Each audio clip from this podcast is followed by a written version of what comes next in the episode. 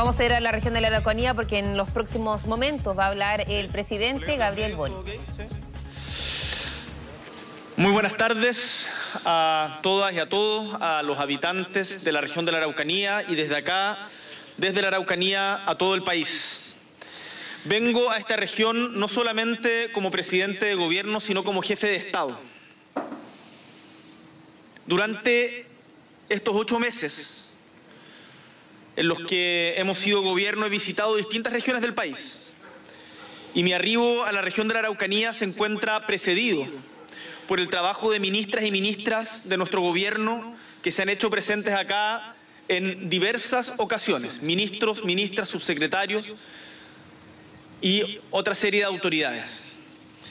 Con ellos hemos realizado diálogos con todos los sectores de la comunidad y vengo a dar cuenta de lo que hemos trabajado durante estos ocho meses y también a comunicar obras que marcarán el rumbo durante los meses siguientes en materia social, en materia de seguridad, que tengo claro es de las principales prioridades de la región, y por supuesto también en materia de diálogo político y reparación.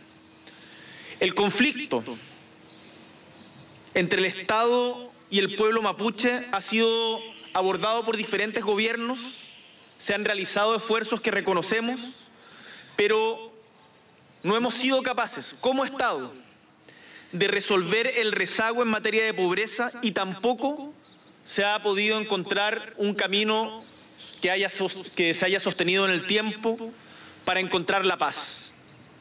A lo anterior se suma una situación de violencia en la que grupos y organizaciones criminales instrumentalizan legítimas causas para delinquir, causar miedo, daño e incluso muerte a la población.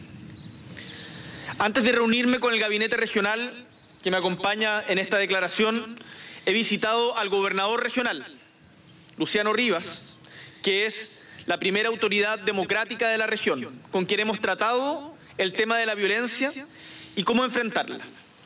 Personalmente le he comunicado que como gobierno vamos a decretar la apertura de dos nuevos centros de apoyo para las víctimas.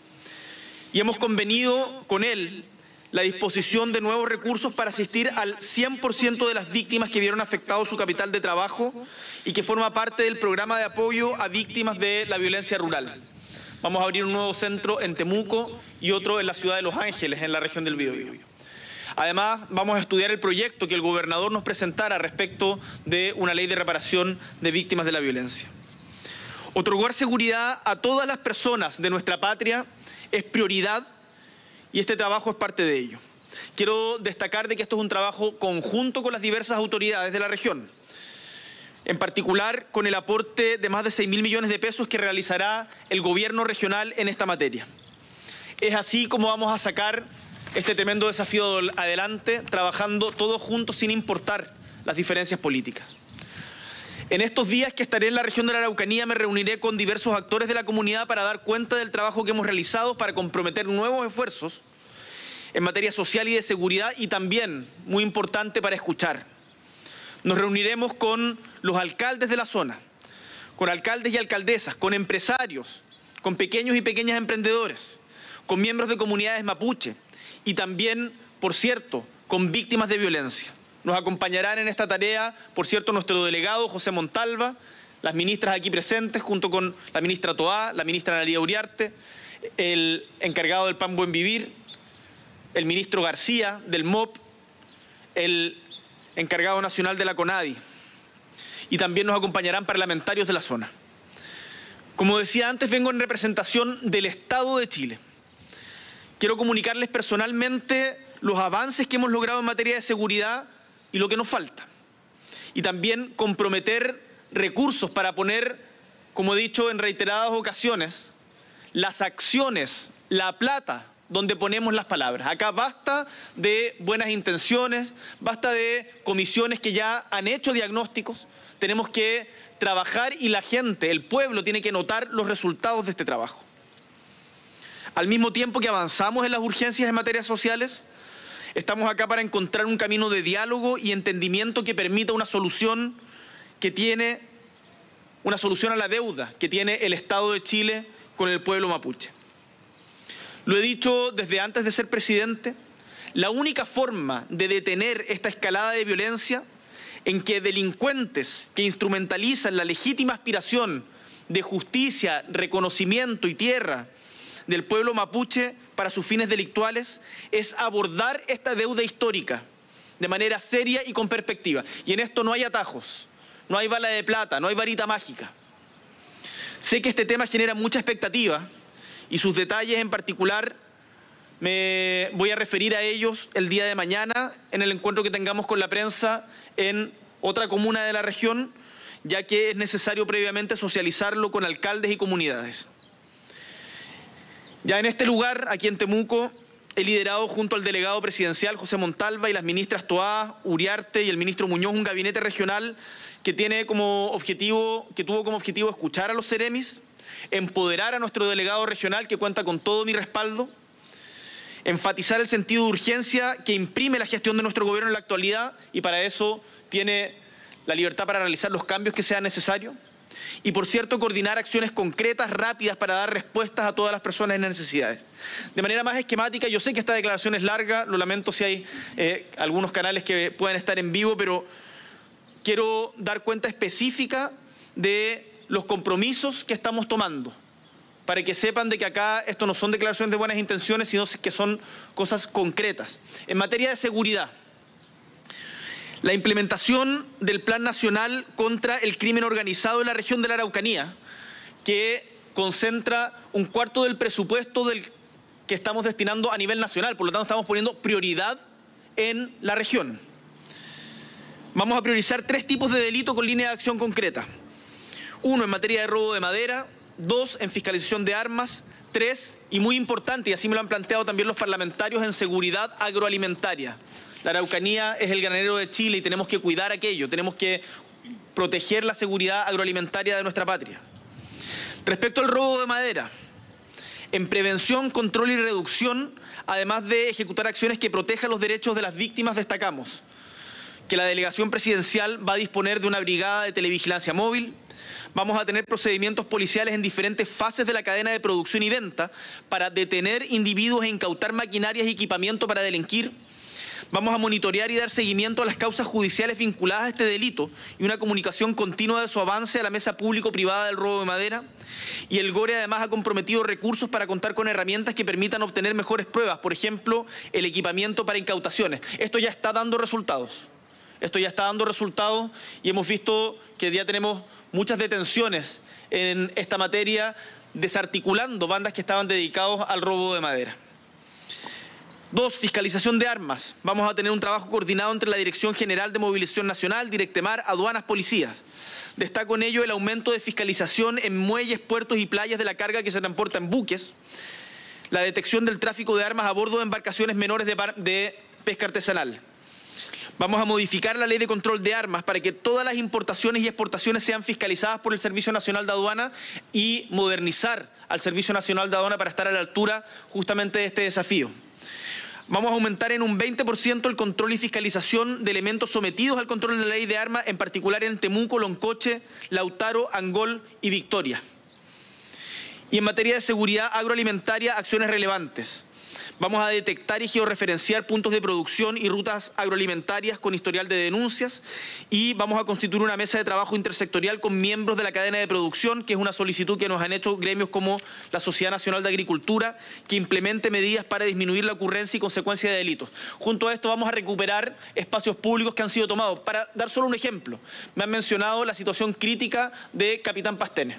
Vamos a recuperar Capitán, Capitán Pastene de la delincuencia. Y en eso pueden contar con todo el compromiso de este gobierno regional. En el marco del plan contra el crimen organizado estamos disponiendo de 20.929 millones de pesos para mejorar la vigilancia de la Ruta 5 Sur y sus caminos aledaños. Esto permitirá un control permanente de carabineros en las zonas prioritarias. Uno, en el tramo Temuco-Río Bueno, que une la Araucanía con los ríos. Vamos a instalar 36 puntos de cámaras CCTV, que incluye 36 cámaras normales, 20 cámaras térmicas, 519 luminares dobles, 37 lectores de placa, patentes en peaje. Y el monto de inversión de esto es de 11.227 millones de pesos más IVA. Perdonen que sea tan específico, pero me parece importante que todos entiendan de que acá hay acciones muy concretas con recursos específicos destinados a esto, que la ciudadanía va a poder evaluar para justamente dar cuenta de la gestión que estamos realizando. En el tramo Coyipulli-Temuco, Vamos a instalar 31 nuevos puntos de CCTV que incluye 31 cámaras normales, 22 cámaras térmicas, 439 luminarias dobles y 53 lectores de placa de patente en peaje. El monto de esta inversión es de 9.702 millones de pesos más IVA. En materia de infraestructura y vehículos policiales para fortalecer el trabajo del plan contra el crimen organizado. Ustedes nos veían ayer en la Escuela de Carabineros recibiendo 236 vehículos. Acá en la región de la Araucanía tenemos siete proyectos de inversión en infraestructura policial para reponer retenes, para conservar cuarteles. Tres de ellos son de carabineros, dos en Carahue, uno en Ercilla y cuatro de la PDI, en Villarrica, Angol, Temuco y Traiguén. Estamos asignando siete furgones Z que tienen calabozos para, trasladar detenidos en Cunco, Carahue, Temuco, Nueva Imperial, Ercilla, Traiguén y Angol. Y además estamos reponiendo 33 vehículos, 16 furgones y 17 radiopatrullas en 15 comunas de la región. Esto va a permitir que 53 cuarteles policiales de la Araucanía que corresponden a 23 comunas tengan sus vehículos policiales 100% operativos. Cuando las policías no cuentan con sus instrumentos de fiscalización operativos, evidentemente no pueden funcionar y no le podemos exigir lo imposible. Por eso es importante que el compromiso del apoyo a Carabineros se traduzca en estos hechos concretos. En materia de seguridad en la zona lacustre, para resguardar la seguridad de los balnearios durante esta temporada de verano, vamos a estar realizando acciones en conjunto con la Armada y Carabineros, implementando un sistema de vigilancia preventiva y reactiva con patrullajes marítimos, terrestres y aéreos para el salvamento de bañistas y deportistas náuticos, la minimización de accidentes y evitar pérdida de vidas humanas en los lugares de esparcimiento y recreación del borde costero, ríos y lagos de la región de la Araucanía. En materia de carabineros vamos a reforzar la presencia policial en Caburga, en Licanray, en Villarrica, en Pucón, en Icalma y en Puerto Saavedra durante la temporada estival 2022-2023. Y en enero del 2023 vamos a aumentar en un 93% el personal de carabineros respecto al periodo anterior. En febrero del 2023 vamos a aumentar en 170% el personal de carabineros respecto al periodo anterior. Y además vamos a crear un retén temporal en Caburga y se elevará el retén de Licanray a tenencia temporal. Ahora, en la Araucanía, y así me lo han dicho los parlamentarios, los alcaldes, no todo es seguridad. La seguridad es condición esencial, condición habilitante para que hablemos de todo lo demás. Pero necesitamos inversión social. La Araucanía es hoy día la región más pobre de Chile, teniendo muchísimos recursos para que esto no sea así. Por eso estamos lanzando el plan Itrofil Rupu, infraestructura para el buen vivir para el año 2023. Este plan dota de infraestructura a las comunidades indígenas y rurales mediante servicios adecuados para brindar cobertura, disponibilidad y acceso a los habitantes de los territorios regionales. El presupuesto 2023 trae consigo una inversión de más de 348 mil millones de pesos, lo que es un 150% más de lo que se invirtió en 2022. El 2022 se invirtieron 139 mil millones, ahora vamos a invertir 348 mil. La inversión proyectada triplica, triplica en promedio el promedio que hubo de inversión entre el 2012 y el 2023.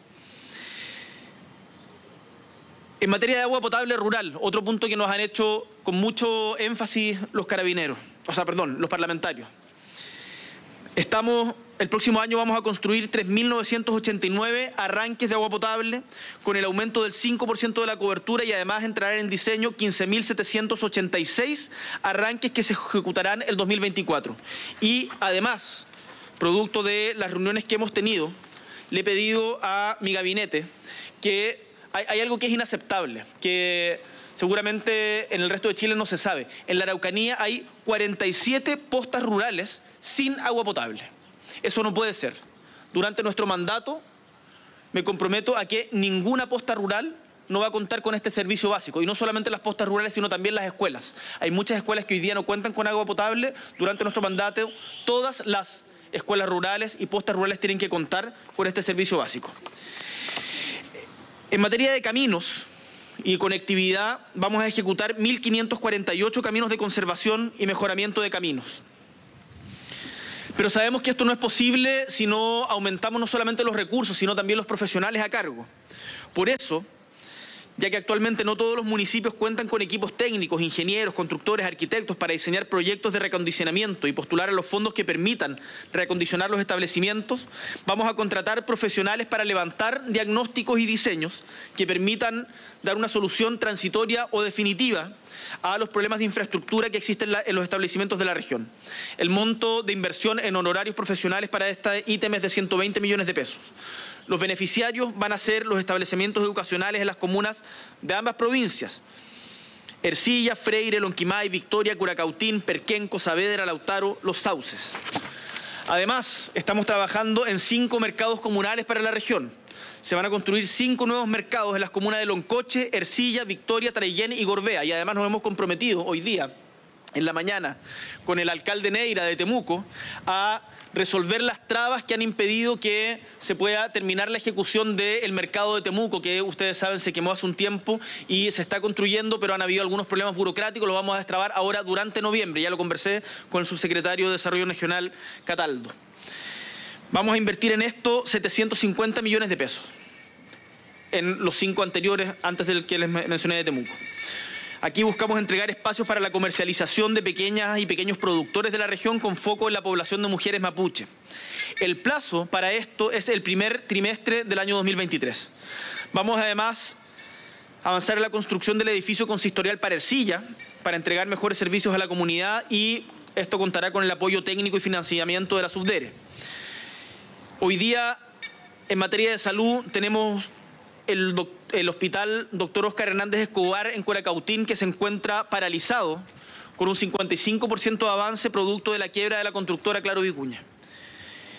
Vamos a terminar este hospital. El Servicio de Salud de Norte está haciendo las gestiones para hacer un nuevo llamado de licitación antes de que termine el año y esto con el MOP hemos previsto de que sean licitaciones que no queden desiertas. Hemos logrado bajar de manera significativa las licitaciones que han sido declaradas desiertas en la región de la Araucanía, teniendo un nuevo criterio y trabajando en conjunto también con la Cámara Chilena de la Construcción.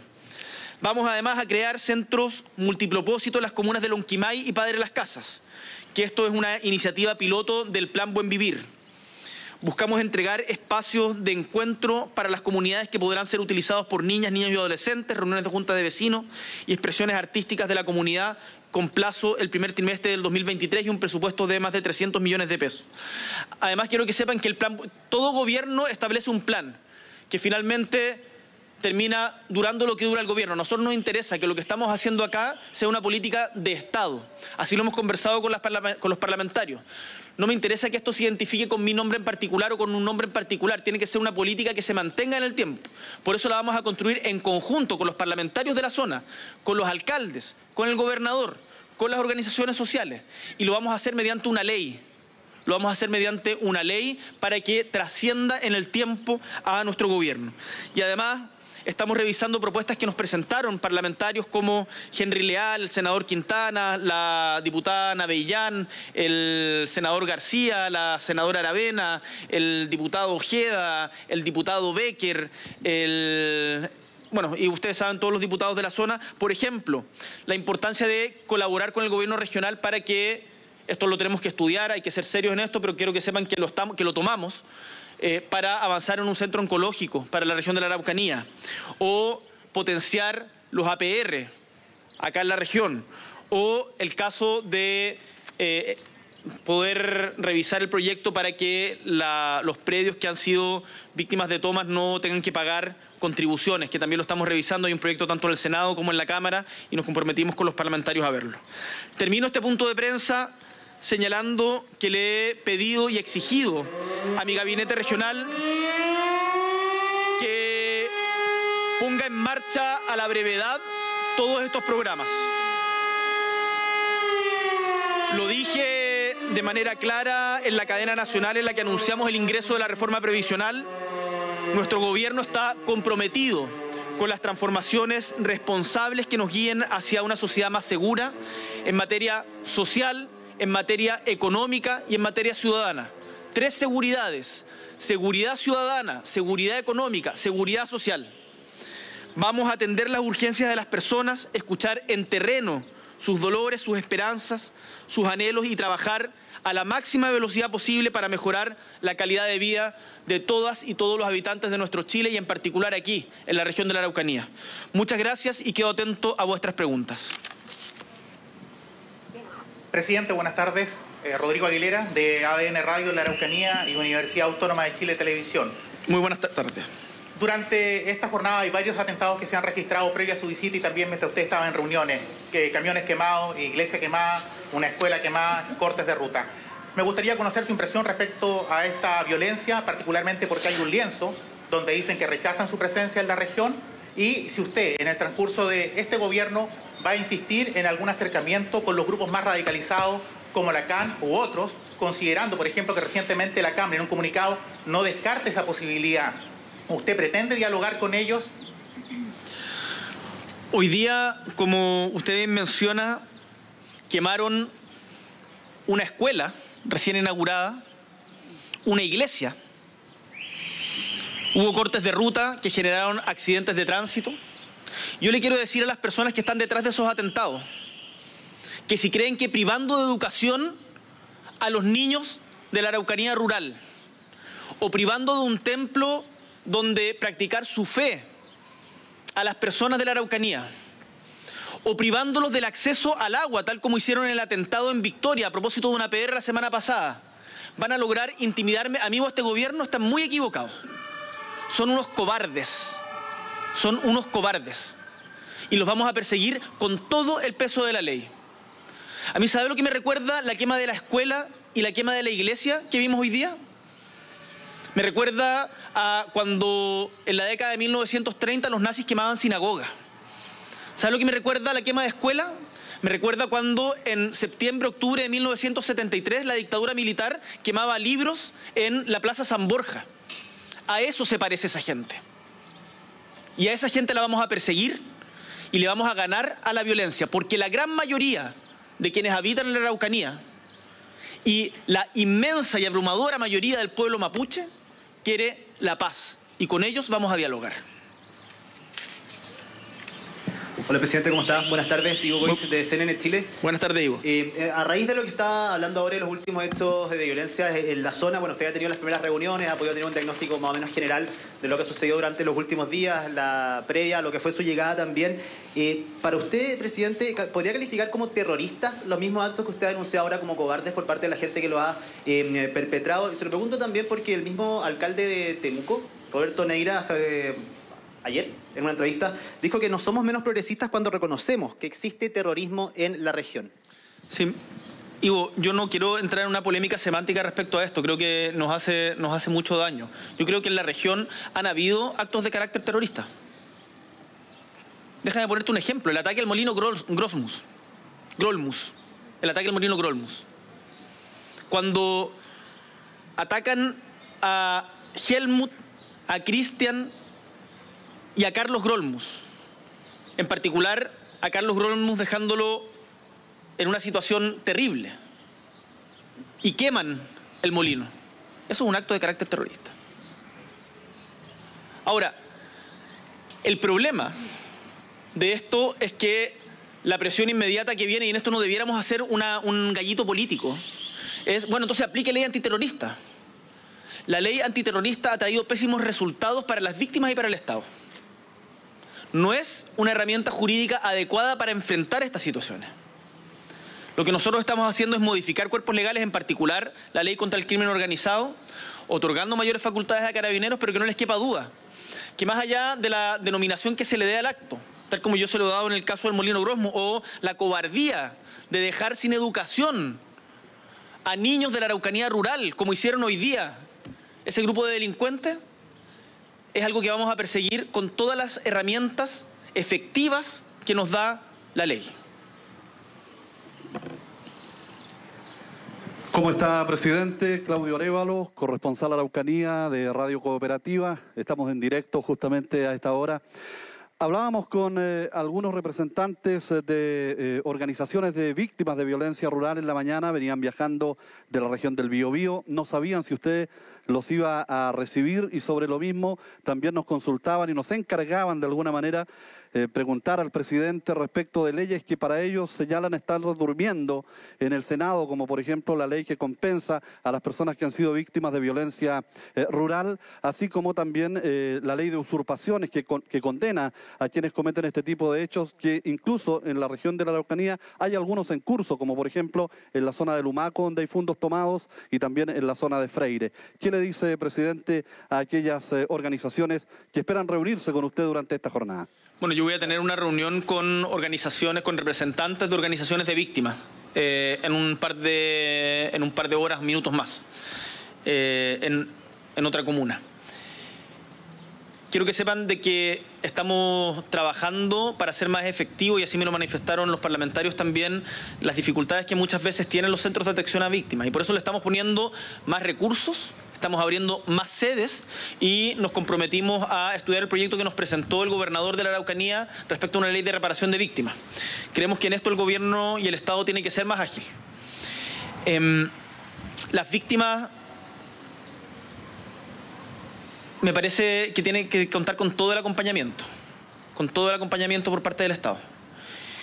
Sobre la ley de usurpación, Acá hay opiniones encontradas dentro del Congreso de la República y por eso le he pedido en la reunión que tuvimos a los senadores García y al senador Quintana que me puedan presentar una propuesta de acuerdo que incorpore los elementos comunes a los que puedan llegar y podamos avanzar justamente en un proyecto de estas características. Así que se está trabajando desde el diálogo transversal en el Parlamento.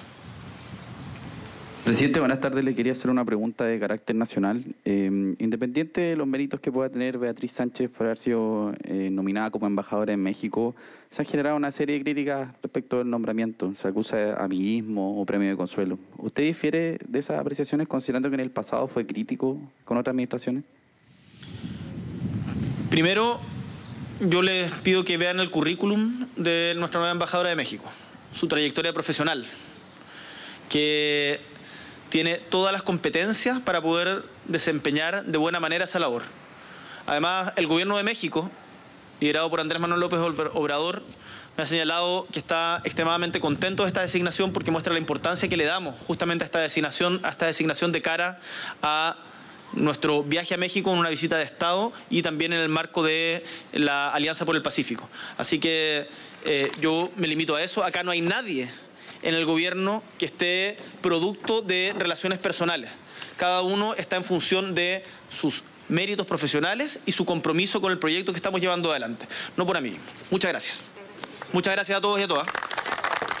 Bien, ahí termina entonces el punto de prensa del presidente Gabriel Boric. Eh, son varios los puntos que él menciona. Primero le preguntan si es que él cree que hay terrorismo en la zona. Dice que han habido actos de carácter terrorista, pero que no se quiere ahí meter en la discusión semántica del tema, pero sí hay anuncios relevantes en relación a la apertura de centros de apoyo para las víctimas de violencia rural que estarían eh, instalándose en Temuco y también en Los Ángeles. Dice también el presidente que va a estudiar la ley de reparación de víctimas de violencia y que se va a reunir durante los próximos días con diferentes autoridades. Vamos a ir detallando parte de lo que anunció el presidente Gabriel Boric, que es bastante a la vuelta de esta pausa comercial. No se vaya.